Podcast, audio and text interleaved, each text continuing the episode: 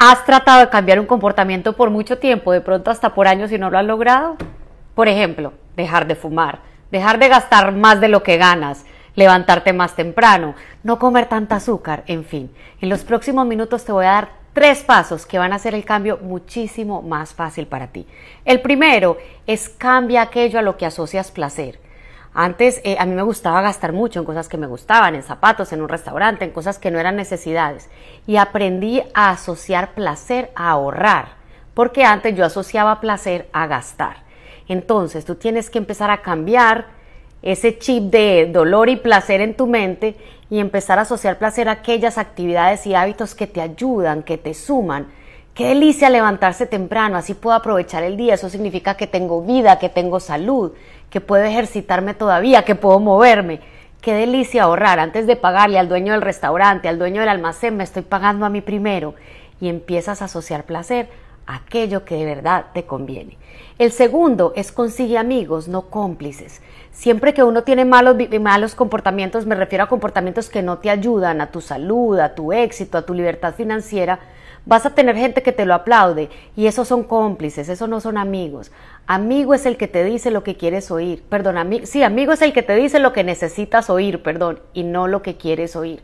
Busca amigos que de verdad te van a ayudar y van a aplaudir cuando tú cambias los, los comportamientos que te destruyen por aquellos que te suman, que te ayudan a estar más saludable. De pronto estás tratando de no tomar tanto, de no trasnochar tanto, de levantarte más temprano y tus verdaderos amigos siempre van a estar ahí para aplaudirte. Y tercero, aprende a decirte que no a ti mismo.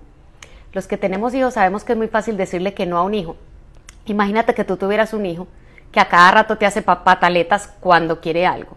Si tú le dijeras que sí, cada que hace una pataleta le harías un bien, obviamente la respuesta es no, arruinarías a ese niño, no le enseñarías límites, no le enseñarías a control, o sea, de hecho le, le atrofiarías la función de su cerebro ejecutivo. Aprende a decirte que no. Muchas veces nosotros mismos nos hacemos pataletas y queremos gastar en algo que no debemos, queremos comer aquello que sabemos que no nos conviene, pues aprende a decirte no a ti mismo. Cuando tú haces eso, tú empiezas a desarrollar mejor tu función ejecutiva y empiezas a desarrollar hábitos y conexiones en tu cerebro que van a hacer que cada vez aquello sea más fácil. Entonces ya sabes, si quieres hacer un cambio, empieza por asociar placer a aquello que te ayuda. Aprende a decirte que no y busca amigos y no, cómplices. Pero sobre todo, acuérdate siempre que tú eres el responsable. Todo alimento que te hace daño ha entrado por tu boca, por la de nadie más. Cada peso en tu tarjeta de crédito te lo gastaste tú, nadie más. Lo primero que tienes que decir es yo soy responsable. Y cuando tú dices yo soy responsable, es una excelente noticia, porque si yo soy responsable, yo lo puedo cambiar. Estoy en control. Si te gustó este video y quieres conectar conmigo, te invito a que me sigas en las redes como Margarita Pasos o vayas a nuestra página web www.pasosalexito.com para que puedas descargar un montón de material gratuito de Brian Tracy que puede cambiar tu vida. Nos vemos pronto. Vive con pasión.